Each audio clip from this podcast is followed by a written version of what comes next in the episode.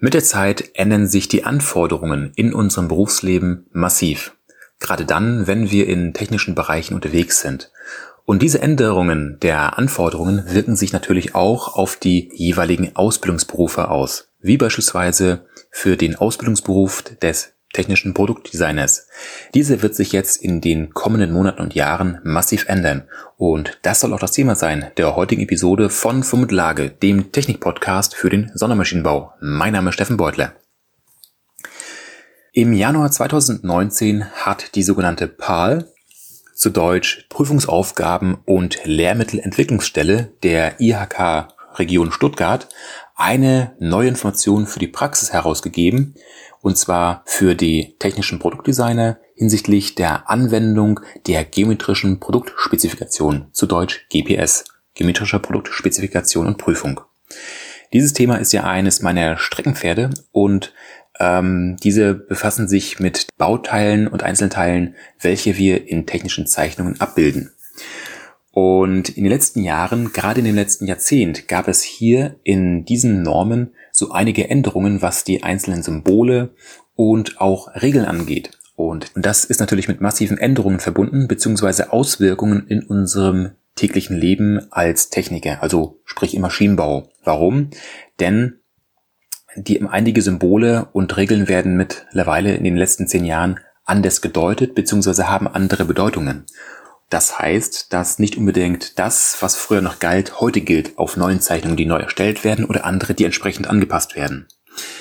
Ja, was sagt die PAL denn genau? Ähm, wie schon gesagt, hat die PAL im Jahre 2019, genauer gesagt vor anderthalb Jahren ungefähr, im Januar 2019, ein Informationsschreiben rausgebracht, in der es heißt, dass die Ausbildungsordnung bzw. die Prüfungsordnung auf das ISO-GPS-System angepasst wird. Das heißt ganz besonders mit einem Hinblick auf die sogenannte ISO 8015, welche eine Reihe von Grundsätzen verfolgt, die natürlich auch die Regeln im Erstellen und Interpretieren von technischen Zeichnungen regelt.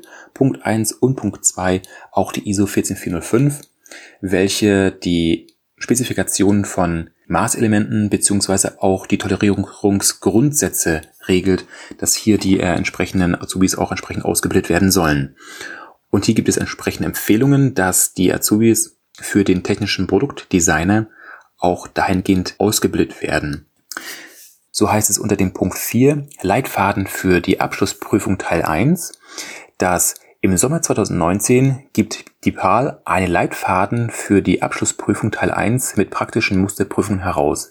Nach diesen soll entsprechend natürlich ähm, sollen entsprechend die technischen Produktdesigner ausgebildet werden, damit die einen ungefähren Leitfaden haben, wie es aussehen wird. Aber hier heißt es weiter, diese Musterprüfungen zeigen exemplarisch, wie die aktuellen Normen in der Prüfung ab dem Frühjahr 2021 berücksichtigt werden. Weiter heißt es, die PAL empfiehlt, dass die Auszubildenden ab dem Sommer 2019 unter Berücksichtigung der aktuellen Normen des ISO-GPS-Systems ausgebildet werden. Die Abschlussprüfung Teil 1 für die technischen Produktdesignerinnen werden erstmals im Frühjahr 2021 die aktuellen Normen des ISO-GBS-Systems berücksichtigen.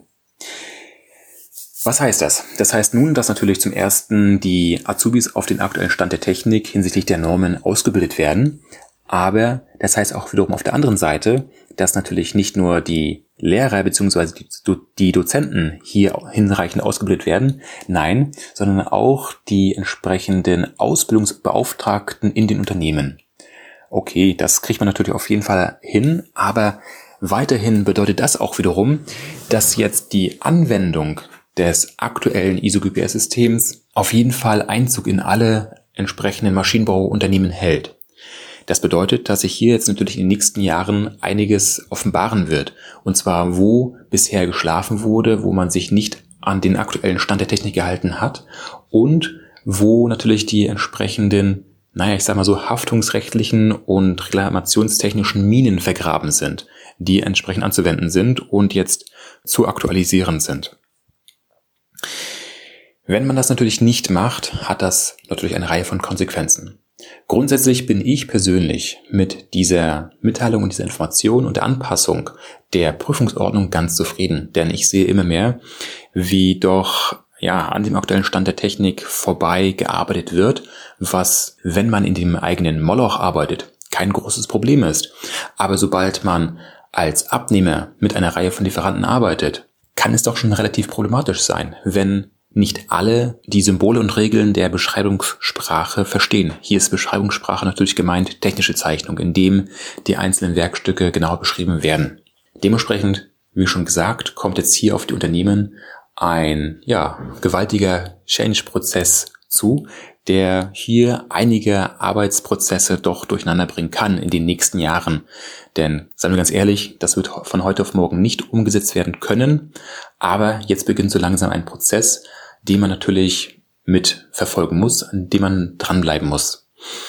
Ja, das war es dann auch schon wieder mit der heutigen Episode. Es war natürlich wiederum eine kleine Information, hier mal im Hinblick auf die äh, Änderung der Ausbildungsordnung von den technischen Produktdesignern. Übrigens, in den kommenden Jahren wird sich das auch noch auf die Zerspannungstechniker und Fallmechaniker und sonstige auswirken die dann nach diesen neuen Symbolen arbeiten müssen bzw. fertigen müssen. Also nicht nur diejenigen, die, die die Zeichnung erstellen, sondern auch diejenigen, die danach arbeiten. Das war's, wie gesagt, mit der heutigen Episode und mach was draus.